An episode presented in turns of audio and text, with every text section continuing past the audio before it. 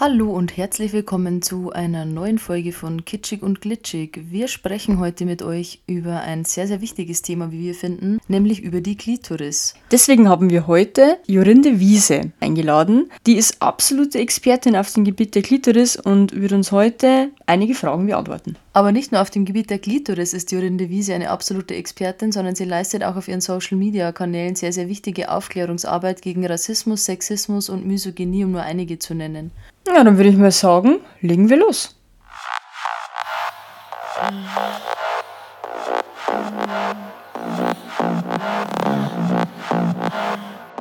Herzlich willkommen zu Kitschig und Glitschig, euer Podcast über lesbischen Sex. Von und mit Biene, die früher lange Zeit dachte, je verrückter die Frau, desto besser der Sex und selbst ein bisschen lachen muss, wenn sie behauptet, dass das lesbische Chart nur ein Mythos ist. An ihrer Seite Bibi, die pragmatische, whisky-liebende Karrierefrau, die in der richtigen Stimmung gerne auch mal eine Open-Air-Tanzfläche mit einem lauschigen Liebesnest verwechselt.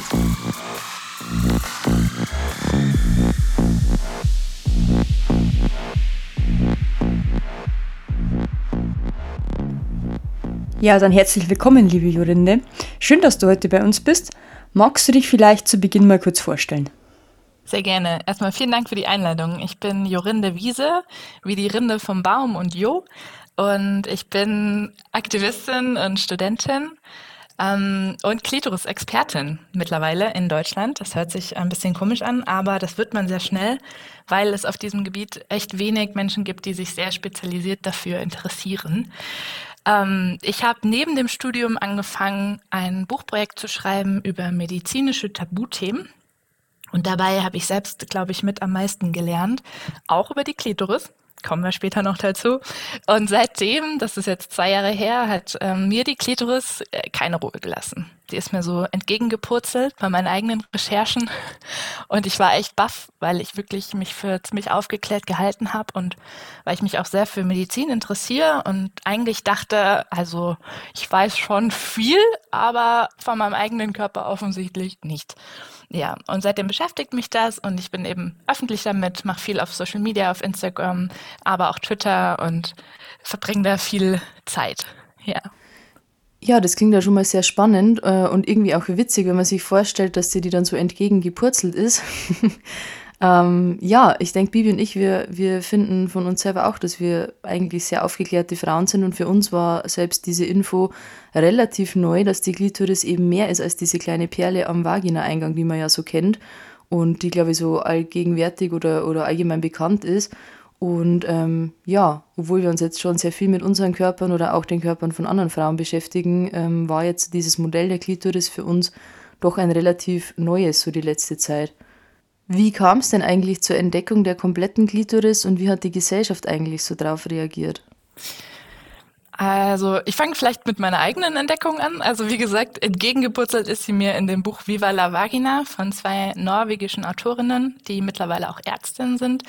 Ähm, und da war ich so erschrocken, weil ich eben gesehen habe, die Forschung der Klitoris, die Entdeckung der Klitoris ist äh, vor ein paar hundert Jahren ja schon passiert. Wieso ist das bei mir noch nicht angekommen? Also es gibt sehr frühe Zeichnungen. Man hat irgendwann haben Anatomen mal angefangen, menschliche Körper auseinanderzunehmen. Das war davor nicht möglich, wegen Kirche und was weiß ich. Jedenfalls hat man das dann gemacht. Man hat die Menschen zerlegt. Und natürlich hat man auch die Klitoris gefunden, ja, weil sie acht bis elf Zentimeter groß sein kann als gesamtes Organ. Die kann man nicht übersehen. Das ist keine Erbse. Krass. Ja, und deswegen, ich, die allerfrüheste Zeichnung habe ich gerade zeitlich nicht im Kopf, aber ein sehr bekannter Kupferstich bis heute, der detaillierteste, also die detaillierteste Zeichnung der Klitoris geht auf ähm, Moment, Vornamen, aber jedenfalls mit Nachnamen Kobelt zurück. Mhm. Ich glaube, Georg Ludwig, was auch immer. Kobelt, ein deutscher Anatom und das war 1844. Also, und diese Zeichnung wurde bis jetzt auch nicht übertroffen. Das muss man sich auch mal geben, ja. Also, wir haben ja mittlerweile ganz gute bildgebende Materialien, aber besser als Kobelt ist es bis jetzt noch nicht gezeichnet. Und ähm, dann hat man aber recht schnell herausgefunden, dass die Klitoris ja gar nicht so wichtig ist für Kinder kriegen, Fruchtbarkeit, pipapo. Dann war sie wieder nicht so wichtig, dann waren plötzlich die Eierstöcke interessanter wegen Fortpflanzung. Und deswegen hat man sie wieder vergessen. Und dann gab es in der ganzen Geschichte natürlich auch solche Bewegungen wie ähm, Genitalverstümmelung, auch in Europa, 19. Jahrhundert. Sigmund Freud fand es ziemlich geil. Ähm, das vergessen wir oft, dass das auch unsere Geschichte ist.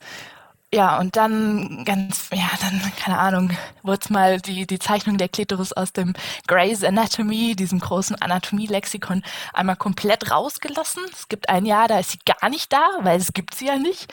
Und dann kam sie so als Wurmfortsatz zurück. Und das Erschreckende ist halt, ähm, dass das sich bis heute zieht. Also fast alle ich sag sogar alle anatomischen Zeichnungen der Klitoris sind nicht korrekt, selbst in Medizinbüchern bis heute. das ist und echt verrückt. Das ist heftig. Daran, genau, und daran hat auch nichts geändert, dass 1998 ähm, Professor Helen O'Connell aus Australien, eine Urologin, nochmal neu geforscht hat und sich die Klitoris nochmal als Ganzes angeschaut hat und das dokumentiert hat. Das hätte ja dazu führen können, dass man sich gesagt hätte, wow, okay, ähm, wir sollten sie mal in unsere Bücher aufnehmen. Es ist aber nicht passiert bis heute. Und daran arbeite ich und viele, viele andere. Ja, voll gut, dass du und auch viele andere das macht, dass ihr euch mit dem Thema mehr beschäftigt ähm, und dass man das einfach mehr in die Köpfe der Leute bringt, weil ich kann es echt gar nicht fassen, dass man das einfach so weglässt. Ja, also es sind halt viele Halbinformationen, auch in der Medizin. Und ich glaube, das hören Menschen aus der Medizin nicht so gerne, weil ähm, gerade Anatomie ist ja eigentlich was, wo man denkt, wir sind da jetzt eigentlich schon ganz schön weit. Aber halt nicht bei der Klitoris. Und selbst wenn sie mal gezeichnet wird, es gibt schon Zeichnungen, wo man sie so als Ganzes sieht, dann fehlen zum Beispiel die Nerven. Also man man lernt nicht, wie ein Querschnitt der Klitoris ausschaut, zum Beispiel, was super wichtig ist, weil es wird operiert. Bei Geburten gibt es Verletzungen. Ähm, das kommt immer wieder, kommen wir vielleicht auch später nochmal dazu, zu Nervenschädigungen. Das heißt, du musst die Basics kennen. Man hat alles vom Penis aufgezeichnet mm, in en ja. Detail, aber nicht von der Klitoris. Und äh, das kann einfach nicht sein. Also das geht nicht. Ja, da stimme ich dir zu. Das ist echt krass. Hm, was gibt es denn sonst noch so für wissenschaftliche Erkenntnisse über die Klitoris? Mm, ich finde zu wenig, weil viel zu wenig geforscht wird. Das muss man dazu sagen. Wie gesagt, also die Penisforschung ist sehr weit. Man weiß Dinge über erektile Dysfunktionen und pipapo. Wahrscheinlich gibt es das auch bei der Klitoris, weil diese Schwellkörper sind sich super ähnlich in der Funktionsweise. Also wenn ich vielleicht die, die wichtigsten wissenschaftlichen Erkenntnisse zusammenfassen kann, ist erstens, die Klitoris reagiert auf Erregung genauso wie ein Penis. Das heißt, sie hat eine Erektion und sie zuckt beim Orgasmus. Und die ist ein Schwellkörper, der anschwillt und bis auf ihre dreifache Größe anschwellen kann bei Erregung. Ähm, dann kursiert dieser Fakt von den 8000 Nervenenden auf der Spitze der Klitoris und dass das doppelt so viele wären wie beim Penis. Fun Fact, diese Studie kommt von Kühen, nicht von Menschen. Man hat nie bei Menschen gemessen. Und ich bin auch darauf reingefallen, einfach weil ich die Studie nicht hinterfragt. Ich habe nicht hinterfragt, wo es wirklich herkommt. Das heißt, sogar GynäkologInnen reproduzieren dieses falsche Wissen. Hört sich halt super cool an, ist aber faktisch nur bei Kühen richtig. Aber wie zur Hölle kann es denn bitte sein, dass man die Klitoris von Kühen erforscht, aber nicht von uns Menschen, also von uns Frauen? Ja, weiß ja, ich nicht. Klitoris ist doch Klitoris, Mensch. Ja, ja also so ein Schmarrn. oh, oh mein Gott, okay. Ja. ja, ich weiß es auch nicht. Ähm, ja, und also eine ganz wichtige wissenschaftliche Erkenntnis, die jetzt gar nicht mal so alt ist, kommt von einer Studie, bei der Jessica Pinn mitgemacht hat, die auch auf Social Media sehr aufklärt über die Klitoris. Und die hat sich speziell die Nerven angeschaut. Die sind nämlich sehr sichtbar. Sie sind groß, diese Nervenbahnen, und sie sind direkt unter der Oberfläche. Was sie also beweisen wollte, ist, wenn man operiert, muss man aufpassen. Ganz klar. Weil du kannst die Hauptnervenbahn schädigen und zerschneiden, kaputt machen. Und das ist wichtig und dafür kämpft sie zum Beispiel. Ich meine, das ist eigentlich basic. Es sollten natürlich die Nerven in die Bücher kommen, aber ist halt ja, es wird halt klein geredet und als nicht so wichtig angesehen. Und was halt schade ist, also was ich mir wünschen würde, wäre viel mehr, sagen wir mal zum Beispiel Orgasmusforschung. Ich wünsche mir viel mehr bewegte Bilder, also dass man überhaupt mal die Klitoris nicht nur in, als Sezierung angeschaut hat, sondern in Bewegung, so live, was man ja machen kann heutzutage. Mhm. Das war irgendwie vor wenigen Jahren ist das mal passiert, aber auch nur zu wenig und die Geräte sind nicht gut genug und so weiter. Also bitte da mal drauf achten und einfach mal auch ein bisschen Forschung da reinfließen lassen, weil immerhin haben dieses Organ so viele Menschen auf dieser Welt. Auf jeden Fall, ja. Ja. Und was ich noch vielleicht noch richtig Wichtiges hinzufügen, ist eigentlich alles wichtig, aber wenn man Klitoris in der Forschung anschaut, dann wird eigentlich immer nur geforscht, wann sie mal zu groß ist. Also das, ich glaube, das heißt Hypertrophie, also wann man sie abschneiden sollte, was voll krass ist. Ja. Abschneiden? Weil, ja, abschneiden. Oh. Also das ist sowohl bei intergeschlechtlichen Menschen, wo eben ähm, das Geschlecht nicht eindeutig zuordnenbar sein kann, äh, gibt es sogar diese Operationen an neugeborenen Kindern. Das ist ganz oft, dass eine vergrößerte Klitoris der Ursprung ist, was so heftig Krass. ist, weil das ist einfach eine klare Menschenrechtsverletzung, die Amnesty auch verurteilt. Es wird trotzdem gemacht, auch in Deutschland. Und eben auch später. Und das ist so absurd, wenn man sich denkt, wer bestimmt denn, was zu groß ist? Wer sagt denn das? Also wirklich. Und da rein, da, da gibt es ganz viel Forschung zu. Ab wann ist sie zu groß? Ey, nichts ist zu groß. Ganz einfach. Der Mensch sollte, jeder Mensch sollte selbst bestimmen, was man operieren möchte. Ja, kommt es dann wieder aus dieser ganzen Schönheitsidealrichtung oder dass man dann sagt, äh, keine Ahnung, die Klitoris ist jetzt zu groß oder irgendwas steht zu weit vor und jetzt muss ich das abschneiden, damit es dann schön aussieht oder was? Mm, ich glaube, dass das Problem noch tiefer sitzt, weil es ist ja wirklich grausam, dass man das bei Kindern macht, ganz ehrlich. Ähm, ich glaube, das kommt daher, dass wir auch in der Medizin immer noch sehr arg in männlich und weiblich denken. Mhm. Es ist noch nicht angekommen, dass Geschlecht ein Spektrum ist. Und deswegen, mir persönlich, ich verstehe, wenn man es anders macht, aber ich versuche zum Beispiel die Klitoris eben nicht als das weibliche Organ zu sehen, weil das stimmt nicht. Ich finde eher, dass die Klitoris, die zeigt ja so toll, dass sie so ähnlich ist wie der Penis. Wenn man sie sich im Ganzen anschaut, sind die sich, wir kommen ja, das kommt ja von den gleichen Genitalhöckern. Und zwischen diesen zwei, sagen wir, Extremen, zwischen Klitoris und Penis, gibt es eben alle Variationen. Es gibt alle Variationen. Und so kann man zeigen, dass Geschlecht ein Spektrum ist. Und das ist in der Medizin nicht angekommen. Sonst würde man keine intergeschlechtlichen Kinder operieren. Hm, was mich dann da noch interessieren würde, kam es dann eben aufgrund ähm, diesen Sachverhalt, dass eben manchmal die Klitoris größer, manchmal kleiner ausgeprägt ist, dann bei Geburten, bei Neugeborenen dann auch schon mal zu dem Fall, dass dann hier das Geschlecht irrtümlich in Anführungszeichen falsch zugewiesen wurde? Mm, also ich, ich kann mich nur auf das berufen, was ich gesehen habe bei der Amnesty-Ausstellung. Die haben auch so einen Bericht rausgebracht über Intergeschlechtlichkeit und Intersexualität. Ähm, auf jeden Fall gibt es falsch, was heißt Falschzuweisungen, aber es gibt einfach Zuweisungen von Menschen, die sind inter. Und eigentlich sollte man einfach jedem Menschen überlassen, ähm, wie man mit dem eigenen Körper umgeht. Also es kann halt nicht sein, dass zwangsmäßig Operationen passieren, während diese Menschen noch minderjährig sind. Das ist das Problem. Und überhaupt, wieso müssen wir denn Neugeborene so zuweisen? Das sind ja erstmal Babys. Und das ist irgendwie dass das auf Kosten dieser Menschen geht und die, die langfristigen Folgen sind halt enorm. Also die Eingriffe sind heftig. Das heißt, es kann eben bei Kindern schon zu Nervenschädigungen kommen oder eben später zu, zu starken Folgeschäden so. Und das darf nicht so weitergehen. Ja, und von der Psyche einmal ganz zu schweigen, weil das Fall. ist ja bestimmt für die Menschen dann auch schwierig, ähm, wenn sie sich halt dann doch irgendwie einem Geschlecht zuordnen möchten später oder so und das halt dann eben genau das Entgegengesetzte von dem ist, was halt dann von der OP quasi übrig ja. ist, blöd mhm. gesagt. Also das ist ja. echt Wahnsinn, dass man da so vorgeht. Ja. Ähm, was würdest du denn sagen, warum die Klitoris grundsätzlich so wichtig ist und man ihr einfach mehr Beachtung schenken sollte jetzt bei uns im Alltag? Also die Klitoris ist enorm wichtig, weil sie sehr wichtig ist für die Lust. Also da sind die Nerven, das ist einfach so, wie wenn wir jetzt debattieren müssten in dieser Welt. Penis, warum braucht es den überhaupt? da wüssten viele Männer oder Menschen mit Penis ganz genau, warum es das braucht. also ich könnte das jetzt dazu ad hoc nicht beantworten. Genau, ich sage ja Männer und Menschen mit Penis vielleicht unter hetero ähm, Menschen und jedenfalls ähm, die ist einfach super wichtig. Es ist einfach krass, wie sie ignoriert wurde, wie sie immer noch ja verstümmelt wird. Darf man ja auch nicht ausblenden, kommen wir auch später noch dazu. Man schneidet sie immer noch ab, man zeichnet sie nicht und es ist einfach das Lustzentrum. Und ähm, es macht mich auch traurig, wie zum Beispiel solche ausgedachten Thesen von dem Dude Sigmund Freud, auf den ich nicht so gut zu sprechen bin, über 100 Jahre später das Sexleben von vielen Menschen, vor allen Dingen von Heteroparen, prägen.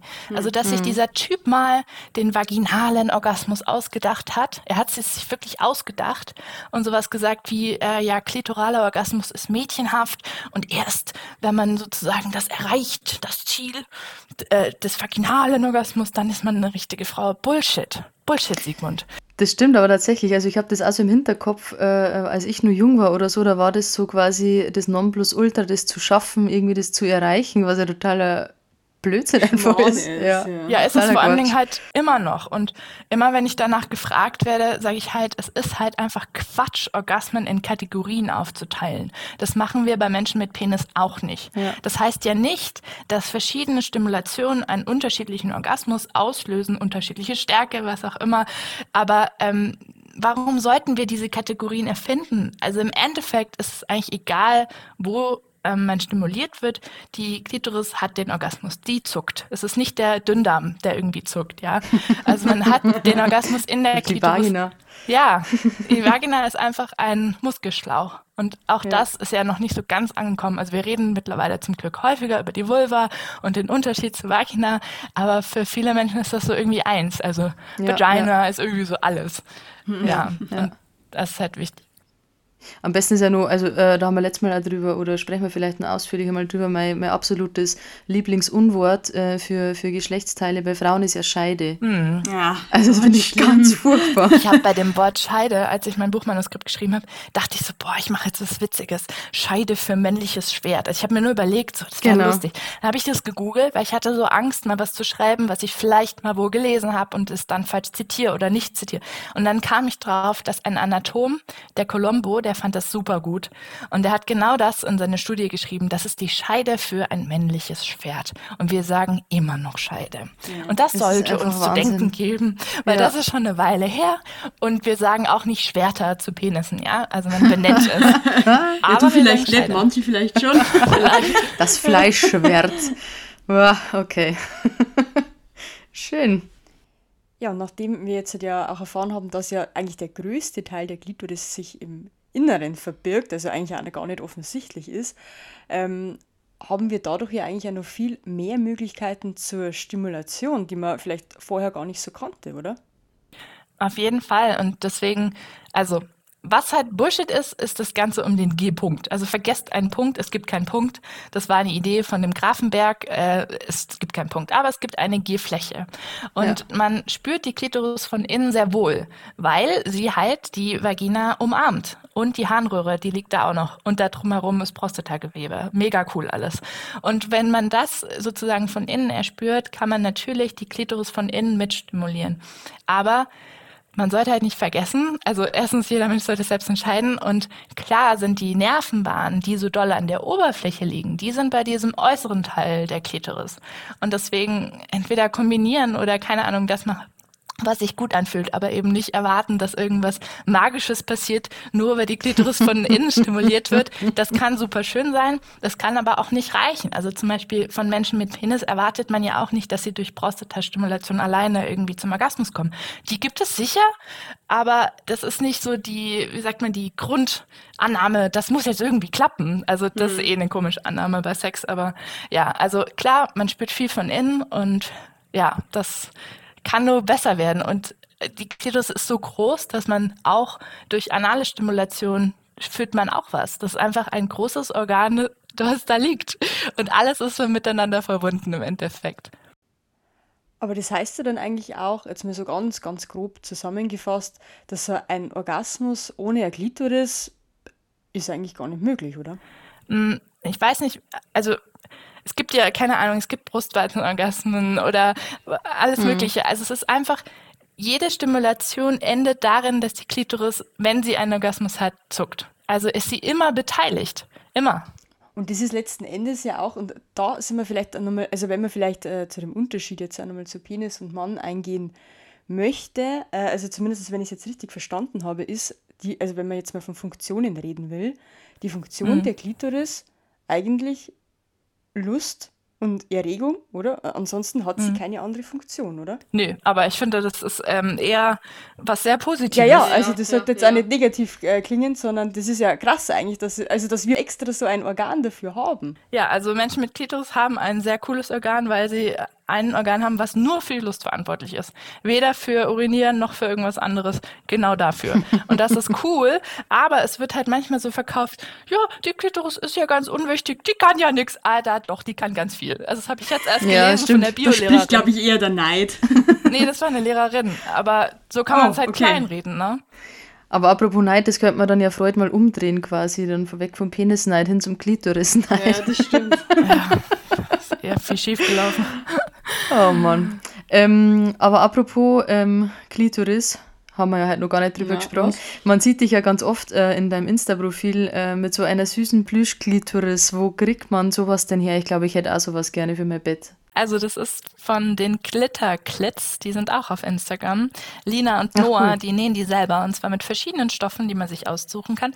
Ich habe das kleine Modell der Doris und die große goldene Gisela. Ähm, Gisela. Ja, ich finde die toll, weil die ähm, erstens hast du es in der Hand so und zweitens nehmen sie ganz vielen Leuten die Charme, weil die sehen einfach mega knuffig aus. Also man kann sie nicht nicht lieb haben. Und das ist gut, weil ich glaube, wir brauchen viel mehr Abbildungen und Menschen müssen mal in Kontakt kommen. Also ich habe zum Beispiel mal bei einem Workshop die kleine Doris Klitoris rumgegeben. Alle haben sich vorgestellt und ich so, ja, und übrigens, das ist eine Klitoris, jetzt hattet ihr sie alle mal in der Hand und alle so, was? Ehrlich? Und das Geil. war halt cool, weil dann vergisst du es auch nicht mehr. Also mir wird oft gesagt, ja, es ist ja auch so kompliziert und man, diese Form, wer soll die denn erkennen? Ja, hab sie einmal gesehen, du wirst sie nicht mehr vergessen. Du wirst sie nicht vergessen. Auf jeden Fall. Ja, das, das kann ich bestätigen. Aber ich muss auch äh, zugestehen, als ich das das erste Mal gesehen habe, also ich musste da auch mal ein bisschen länger überlegen, mhm. so, was, was ja. soll das jetzt eigentlich mhm. darstellen? Das ist eigentlich krass, so eine Aussage von einer lesbischen Frau. Mhm. ja, Mit Anfang 30, ja, ja genau. vor allem. Also mhm. das ist schon, ja. Ähm, cool, aber ich werde auf jeden Fall Glitterklitz heißen, die, gell? Dann werde ich die mal später bei uns noch markieren, damit dann Interessierte sich das mal angucken können, auf jeden Fall und sich auch sowas bestellen können, weil die sind echt richtig mhm. schön.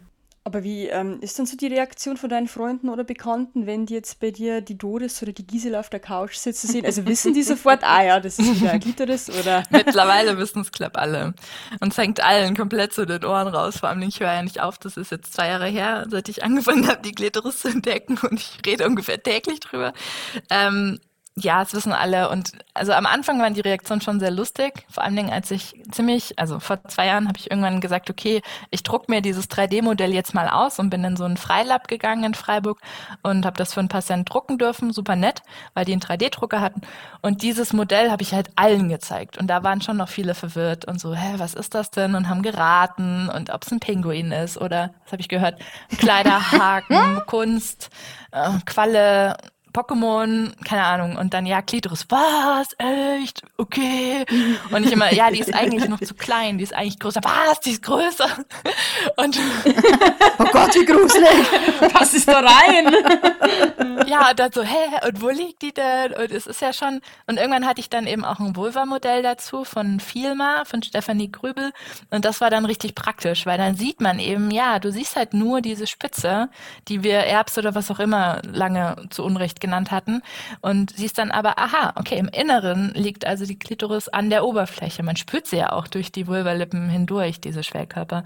Mhm. Ähm, ja, und das war schon lustig. Aber ich habe eigentlich bis auf wenige Ausnahmen von teilweise überforderten Cis-Männern, die sagen, ja und? So what? Oder so, äh, mir ja, wurscht ja, ist doch egal, hat doch gar nicht viel zur Sache zu tun. Oder auch so, hä, du übertreibst ja voll und wieso sollte man sich dafür interessieren? Also das waren vereinzelte Stimmen und sonst waren eigentlich alle positiv. Also meine beste Erinnerung war ähm, von einer Freundin, die das zum ersten Mal hat sie die Klitoris gesehen und sie so, oh, die ist in mir drinnen? Und ich so, ja, Und sie so, uh! und dann ist sie tatsächlich über die Wiese gerannt und ist einfach nur schreiend weggerannt und hat sich gefreut. Und ich dachte so, okay, das ist mega schön. Oder auch aus meiner Familie, ähm, meine kleine Cousine hat sich irgendwie für das 3D-Modell interessiert und ich passe da schon auf, weil irgendwie, ich bin keine Kinderpädagogin. Aber sie hat da, sie wollte wissen, was das ist. Und ich so, ja, eine Klitoris, die ist in unserem Körper. Und sie so, aha, und wie? Und dann habe ich es nur so gezeigt, wie sie liegt. Und sie so, ach so, cool, und dann war das Thema gegessen. Also sie wollte es halt wissen und dann war es auch okay. Und ich finde echt, man kann halt auch kindgerecht aufklären. Voll. Und was hätte ich mir gewünscht, einfach zu wissen, Ja. was Sache ist. Ich Ja. meine, Jungs wissen ja auch, dass sie einen Penis haben. Also so genauso selbstverständlich möchte ich, dass Kinder mit einer Klitoris wissen, ich habe eine Klitoris. Weil es ist nicht so, dass sie nichts fühlen oder spüren. Also ja, aber es ist nochmal ein großes anderes Thema und ich kenne mich da auch zu schlecht aus, aber ich wünsche mir einfach, dass es in die Basisaufklärung mit reinkommt. Voll, also wir haben das auch schon öfter jetzt erlebt, ähm, dass ja, äh, oder halt kriegt man also mit von der eigenen Jugend, nur dass halt Jungs äh, gefühlt viel äh, offener irgendwie mit ihrem Penis auch umgehen und halt auch viel früher auch wissen, dass der jetzt nicht nur zum Pinkeln halt da ist und da dann auch irgendwie große Freude dran haben, äh, dran rumzuspielen und sich da auch drüber auszutauschen, so im Freundes- und Bekanntenkreis, wie oft sie denn dann masturbieren oder keine Ahnung was machen. Und bei uns Mädels ist das Gefühl immer alles viel, viel schambehafteter und viele Frauen wissen halt auch gar nicht so ganz genau, wie das alles funktioniert, was ja dann später einmal dazu führt, dass die halt einfach sich viel schlechter ähm, beim Sex halt so entsprechend ausdrücken können, was sie eigentlich wollen oder möchten oder was für sie gut ist, weil man hat ja immer so dieses Bild, so dieses stumpfe Bild von Penis vögelt in äh, Vagina rein und Frau findet es ganz, ganz toll.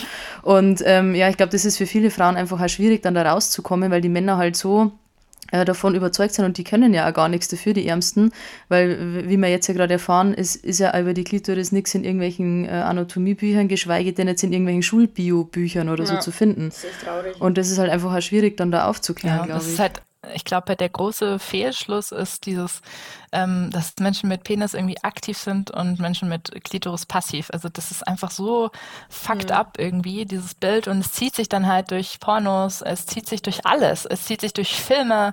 Ich meine, erstens hetero-basiert meistens, immer hetero, hetero. Und trotz, ja, es hält sich und es ist halt irgendwie falsch. Definitiv, aber vielleicht ändert sich da irgendwann. Vielleicht können wir jetzt auch mit unserem Podcast dazu beitragen, dass nur mehr Leute Genau. äh, Wir tragen die Klitoris hinaus. Und es gibt halt so coole Dinge wie, ich weiß nicht, kennt ihr das? omgyes.com? Oh mein Gott, yes.com. Ja. Genau, und da sieht man ja zum Beispiel echt an echten Vulven die Stimulation und es tut sich schon was. Also sowas gab es vor, was weiß ich, 10, 20 Jahren gab es das ja nicht. Und Mhm, ja, schon, also ja. gleichzeitig, ich sag mir auch immer, alles, was wir jetzt gerade sagen, ist eigentlich nicht neu. Also alles um Vulva, Klitoris, Aktivismus gab es in den 70 also in den 70ern, 68er, 70er auch schon. Es gab auch Kurse, Mhm. alles Mögliche. Aber es ist wie wieder in Vergessenheit geraten und ähm, in so eine verschämte Ecke gegangen. Und jetzt müssen wir alles wieder rauskramen und mit der Klitoris in der Öffentlichkeit rumlaufen. Und es gibt wieder Vulva-Workshops. Ich war auch an, an mehreren. Ähm, das wieder total Trend so, weil es wichtig ist, weil die Aufklärung Cool. fehlt. ja, ist er. ja. Ja. Ist auf jeden Fall wichtig, da stimme ich dir absolut zu. Ich glaube, mein größtes Ziel, ich habe mich mal gefragt, was ist eigentlich mein Ziel? Also ich möchte, dass die Klitoris in die Medizinbücher kommt, in die Basisaufklärung, in die Biologiebücher und ich möchte einfach, dass alle Menschen ganz selbstverständlich Bescheid wissen. Dann wäre ich glücklich. Weil was man dann Ja, damit super, macht, ja. Ob, wie Menschen ihre Sexualität entdecken und wie auch immer, wie sie sie leben, das haben sie selbst zu bestimmen. Aber du brauchst Wissen. Wenn du kein Wissen hast, kannst du dich selbst anders nicht richtig wahrnehmen. Du kannst deine eigene Lust gar nicht richtig in Worte fassen. Wir brauchen Worte, wir brauchen alles. Also dann wäre ich eine glückliche Mhm, alte Fall. Frau. Also wenn das, wenn es einfach so langweilig ist, weil es so normal ist, das wünsche ich mir. Und auch nicht Ja. mehr diese Scham dabei ist. Uh, ich habe mich so geschämt, das Wort Klitoris auf einer Bühne zu sagen, zum Beispiel bei dieser Wake-up-Comedy oder Orgasmus auf einer Bühne zu sagen. Ich dachte so, oh je, okay, wahrscheinlich buhen sie mich gleich aus und schicken mich von der Bühne runter, oder? Und dann fanden es halt alle mega witzig und ja, es ist auch so ein Kniff, dass man sozusagen Menschen mehr zum Zuhören bringt, wenn sie lachen dürfen. Ähm, und wenn es halt nicht so peinlich ist. Weil den meisten ist es peinlich, sehr peinlich. Ja, und das ist aber auch wieder ähm, tatsächlich so typisch weiblich, glaube ich, weil wie viele Ja. Typen stehen dann auf der Bühne und erzählen irgendwas von ihren Penissen äh, mit einem Stolz und einer Freude. Ähm, das ist immer gar kein Thema, irgendwie egal, ob man es jetzt hören will oder nicht, die wedeln damit einfach rum. Äh, und ja, Das fängt, ich glaube, wir haben es in einer anderen Folge, glaube ich, auch schon mal ganz kurz andiskutiert, aber ich glaube, das liegt tatsächlich auch so ein bisschen an der Erziehung. Klar. Weil den kleinen Mädels immer gesagt ja, pst, das darf man nicht, das sagt Fass da man nicht hin und das ja. tut man nicht. ja. Weil Jungs das irgendwie anders ist, ja. Das stimmt. Also das ist auf jeden Fall noch viel Arbeit, glaube ich, vor uns. Ja. Aber ich würde mir das auch wünschen. Also das kann ich nur unterstreichen. Das wäre auf jeden Fall sehr, sehr äh, wünschenswert, dass das in Zukunft einfach genauso normal ist und auch die Kids schon von Anfang an begreifen, dass die Klitoris da ist und dass es gibt und ähm, ja, dass das einfach nicht mehr schambehaftet ist. Genau, und ich wünsche mir diese Aufklärung halt auch unter anderem deshalb, also erstens ist es einfach schön, wenn man selbst über die eigene Lust bestimmen kann, ohne große Schamgefühle, Schuldgefühle oder so. Und zum anderen ist es auch Aufklärung, sexuelle Aufklärung ist immer auch eine Gewaltprävention, immer. Und das fängt eben bei Kindern an und Jugendlichen und später Erwachsenen.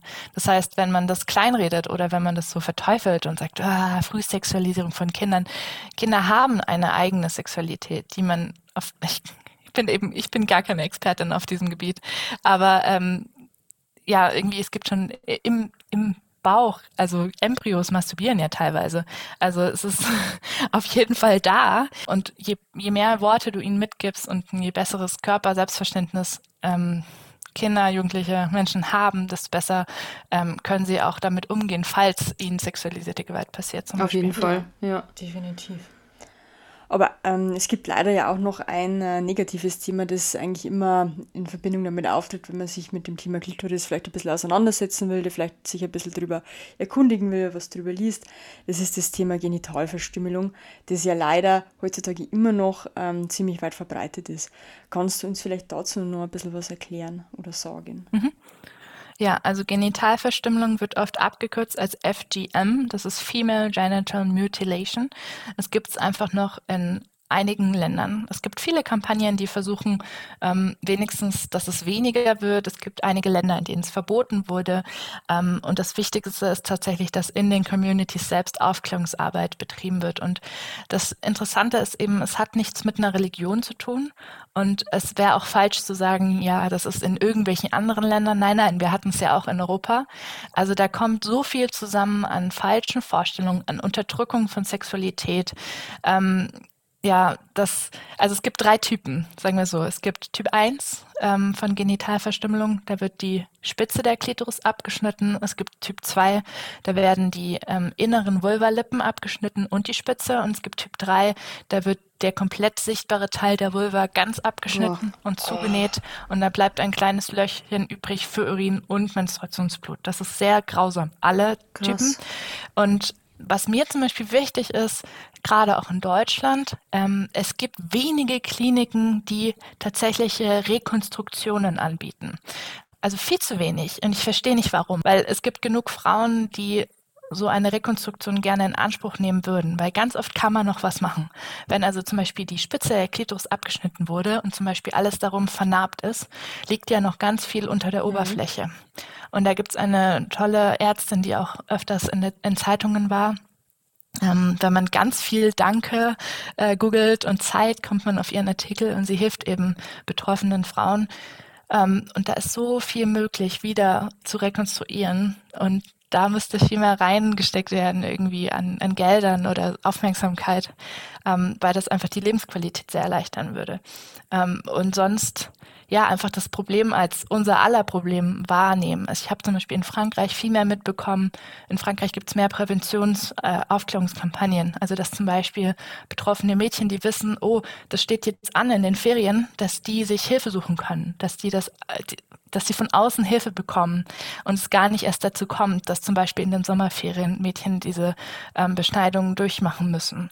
Und das müssten wir viel mehr auf dem Schirm haben, auch in Deutschland. Ja, krass. Also ich habe das tatsächlich ähm, bei uns so gar nicht so auf dem Schirm. Ich dachte halt echt immer, das ist vielleicht in irgendwelchen so Entwicklungsländern Ja, oder so. Man ist Afrika oder echt oder immer so, so ein ne? bisschen naiv, äh, was man halt so aus dem Fernsehen vielleicht irgendwie kennt.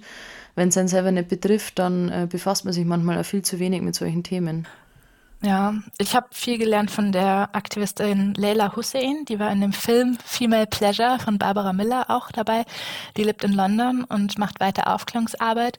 Und ähm, die sagt halt auch, ich meine, die Communities leben ja dann in verschiedenen Ländern, zum Beispiel auch in London, diese Tradition, diese grausame Tradition von FGM wird halt weitergeführt, auch wenn sie illegal ist. Und das darf man halt nicht mhm. vergessen. Also die, die betroffenen Frauen und Mädchen leben ja hier auch. Und mhm. deswegen ist es unsere Verantwortung und es ist halt ein unbequemes Thema und ich glaube, viele kennen sich halt auch einfach null aus, auch in der Gynäkologie. Also es gab zum Beispiel eine Studie, die haben dann geguckt, ähm, erkennen denn Ärztinnen den Grad der Verstümmelung? Also können sie das denn einschätzen? Und sie können es sehr schlecht einschätzen, weil es gar nicht so wirklich Teil ist ähm, des Studiums. Also da ist noch ganz viel zu machen. Auf jeden Fall. Woher ähm, kommt denn eigentlich, oder weiß man da was drüber, woher diese Tradition dann kommt oder wer das dann äh, durchführt oder wieso das überhaupt gemacht mhm. wird? Also ich bin auch da nicht so die größte Expertin. In Deutschland ist auf jeden Fall Fadumo Korn ähm, sehr wichtig als Stimme, die auch ganz viel zu FGM aufklärt in Deutschland. Ähm, also meines Wissens ist es sehr alt. Also ich glaube, es gab schon bei in Ägypten irgendwie Zeichnungen von so Muscheln und dass man da abgeschnitten hat und so weiter. Also es ist uralt. Ähm, aber die genaue Geschichte müsste ich auch nochmal nachschauen, also historisch. Okay. Ja, krass auf jeden Fall. Ich frage mich halt, wie man draufkommt, einfach irgendwie ein Stück von einem Körperteil abzuschneiden, warum man sowas macht. Mhm. Ja, und, und, ich glaube halt auch vor allem in äh, Entwicklungsländern, wo das ja doch vielleicht äh, ausgeprägt ist, wie zum Beispiel einige Länder vor Afrika, äh, teilweise sterben ja auch da die ähm, Frauen oder jungen Frauen daran, mhm. oder? Die verbluten da teilweise. Ja, weil es halt, man, man schneidet in Schwellgewebe rein und es kommt ganz arg zu krassen Verletzungen und Verblutungen. Ja, aber eben, ich, es ist mir immer wichtig zu sagen, es ist nicht weit her, dass es bei uns genauso Thema war. Auch zum Beispiel in den USA, in sehr religiösen ähm, Gemeinden wurde das bis in die 1950er Jahre sogar praktiziert. Ähm, ja, also das ist so Teil der gesamten Geschichte der Unterdrückung von Frauen, würde ich sagen. Krass. Aber das ist auch echt immer wieder so typisch, so weil wenn Frauen dann Lust erleben, dann ist das was ganz, ganz Gruseliges und dann muss ich denen gleich die Klitoris verstümmeln, weil das ist irgendwie unheimlich oder wie. Also ja. Ich kapiere manchmal überhaupt nicht, wo das herkommt und wieso solche Denkweisen schon überleben. irgendwie was äh, Religiöses, denke ja. ich. Sehr religiös, ja. Und ich habe zum Beispiel bei Luisa Lorenz, die auch ähm, Clit Night und Workshops anbietet zur Klitoris, auch gelernt, dass eine der frühesten Erwähnungen der Klitoris ist tatsächlich bei einem Hexenprozess, sogenannten Hexenprozess. Da hat man festgehalten, dass eine Frau wohl ein Teufelsmal hatte und das war dann im Endeffekt eine Klitoris. Also die Spitze der Klitoris war die Teufelszitze. Oh Gott. Und das wurde von diesem Prozess eben festgehalten und das ist halt schon heftig, ne, dass das die erste erste ähm, Beschreibung ist. Also wow. Also es hat so eine Panik ausgelöst und das muss weg und das ist doch vom Teufel und will. Also die Unaufgeklärtheit von ähm, vor allen Dingen auch Cis-Männern war noch nie gut. Oh Mann. Ja, krass, okay. Was man eben auch ganz gut sieht, ist, dass die Aufklärungsarbeit zum Beispiel von Leila Hussein in London, die, die macht zum Beispiel eine riesengroße Vulva aus so einem Knetmaterial, ganz, ganz groß, also vielleicht, keine Ahnung, zwei Meter groß. Und dann geht sie mit einer Gartenschere ran und ähm, das Publikum sind immer junge Cis-Männer. Ähm, und sagt so, okay, jetzt machen wir FGM Type 1 und dann schneidet sie den oberen Teil ab. Okay, jetzt FGM Type 2 wow. und dann schneidet sie und die echt, die verziehen das Gesicht und danach sehen sie echte Fotos von echten Kindern und sie so, das ist doch Gewalt, das ist ja, das ist ja, das ist ja schrecklich und somit erreichst du Menschen, weil diese Tradition kannst du nur brechen, wenn du zeigst, was sind denn die Auswirkungen, ja, ja, ja. was heißt das konkret? Das sehen sie ja gar nicht unbedingt, was das konkret bedeutet und was das für krasse Schmerzen sind. So. Ich finde, das Problem ist immer ein bisschen der Begriff Tradition, weil es klingt immer alles so schön romantisiert irgendwie und so, so schön, äh, ja, ich weiß auch nicht, als wäre das irgendwas Gutes, eine Tradition und als müsste man das beibehalten. Und ja, ich, ich frage mich halt dann immer, also wenn man sich halt, man, das, die Frauen werden halt immer meistens fremdbestimmt. Ich denke nicht, dass sie dann sagen, ja, also ich will das ja. jetzt unbedingt machen. Ähm, vor allem auf Kinder. Ja, und vor allem auf Kinder, klar, die da wahrscheinlich ja gar nichts, äh, die werden wahrscheinlich nicht einmal gefragt, ja. ja. Was haben dann die Menschen, die sowas veranlassen, dann bitte für Ängste? Mhm. Oder? Also was, was passiert da, wenn sie das jetzt nicht machen? Also das ist echt krass. Oft, also die Ängste sind halt oft zum Beispiel der soziale Druck, dass du dann weißt, okay, wenn, wenn mein Kind dann heiratet, ist es weniger während, so krass das sich anhört. Also man muss da, ich kann da als weiße Frau nicht wirklich was dazu sagen, weil die Aufklärungsarbeit läuft von anderen betroffenen Frauen. Ähm, ja, aber das sind ganz krass tiefe Ängste. Aber gleichzeitig, also nur um nochmal den Bogen zu uns zu schlagen, ähm, wir haben auch in Europa einen boomenden Anstieg von Intimchirurgie-Operationen. Und die sind teilweise gar nicht so weit weg von FGM. Also es gibt auch Operationen, da werden die kompletten inneren Vulvalippen abgenommen oder einfach teilweise abgenommen. Also ich, ich selber vertrete die Ansicht, dass das eine, das ist nicht das Gleiche, weil bei FGM eben, wie gesagt, sehr oft Kinder mhm. ähm, darunter leiden und da bei dem anderen eher erwachsene Frauen. Es gibt aber auch Minderjährige. Also es gibt tatsächlich Minderjährige, die an der Vulva operiert werden aus Schönheitsgründen. Ähm, ja, weil die Eltern zustimmen in England. Richtig heftig. Ich habe gedacht, ich höre nicht richtig. Ähm, und das ist halt gerade der Boom hier. Und auch bei uns, es gab zum Beispiel einen Fall von England, ähm, da wurde die Klitorisspitze abgenommen. Und dann hat eine andere Ärztin gesagt, hä, aber das ist doch jetzt Genitalverstümmelung. Was macht ihr denn hier? Und dann kam das vor Gericht. Und weil aber die Patientin zugestimmt hatte in England aktuell, ähm, war das dann nicht Genitalverstümmelung. Aber im Endeffekt haben sie sie abgenommen. Hä, verrückt. Krass. Also das ist dann praktisch so, dass halt Frauen, die sich dann vielleicht denken, ihre äh, Vulvalippen wären jetzt nicht irgendwie schön genug oder zu lang oder zu ja, groß zu oder groß. irgendwas, ja. dann das einfach abschneiden lassen, damit alles schön äh, kompakt so ausschaut, wie es ausschauen soll, laut Photoshop, oder? Ja. Okay. Ja, und das, wenn man da mal zurückgeht, warum eigentlich, also warum dieses Ideal? Ähm, das Ideal einer Vulva ist momentan die Vulva eines achtjährigen Mädchens vor der Pubertät. Was ehrlich gesagt da ziemlich viel über die Gesellschaft aussagt. Ja, das ist so. Ja. Und, ähm, das habe ich von Mito Sanyal gelernt, dieses Ideal einer kleinen, unscheinbaren, glattrasierten Vulva hat einen sehr rassistischen Ursprung, weil man ähm, weiße Ärzte haben mal eine schwarze Frau ähm, es ist grausam, ich will auch die Details nicht sagen, aber jedenfalls haben sie sie genommen als wie so Forschungsobjekt und haben ihre Vulva, als sie tot war, seziert und in Glas ausgestellt und die vermessen. Und es war immer dieses, ach, schaut mal hier, schwarze Frauen sind ja so anders als weiße Frauen. Und das hat man unter anderem auch an der Größe der Vulvalippen festgemacht. Und das hält sich halt bis Was heute. Das heißt, dieser, dieses Ideal ist mega rassistisch wow. und wir wissen es gar nicht mehr. Puh, das war jetzt ja echt nochmal äh, ja, harter Tobak zum Ende der Folge, aber wichtig ja. auf jeden Fall drüber zu sprechen Definitiv. und ähm, aufzuklären, einfach damit solche Sachen hoffentlich ähm, ganz bald irgendwie von der Bildfläche verschwinden, weil ich finde es schon vom Zuhören ziemlich grausam. Das kann man gar nicht vorstellen, wie es für die Betroffenen ist. Ähm, ja, und vor allem ja. langfristig, dann was das auch für Langzeitfolgen dann hat. Ja, ja wirklich schlimm. Ja, aber das Thema, es hört halt nicht auf, spannend zu sein und ich lerne noch dazu und auch wenn ich jetzt vielleicht nochmal, ich stehe jetzt woanders als vor zwei Jahren und ich bin auch wirklich offen für Kritik und für Menschen, die sagen, hey, aber du hast das und das noch gar nicht bedacht und so. Ähm, zum Beispiel eben am Anfang habe ich ganz oft immer, ja, weibliches Geschlechtsorgan so. und irgendwann sagte mal eine Person so, hey, ist ja eigentlich klar, dass du damit jetzt gerade nur Cis-Frauen ansprichst und das stimmt ja, weil ich meine, die Klitoris ist ja eigentlich für alle cool ja. und viele haben sie. Also auch Transmänner können eine Klitoris haben, auch nicht-binäre Menschen können eine Klitoris haben. Auch intergeschlechtliche Menschen können eine Klitoris haben.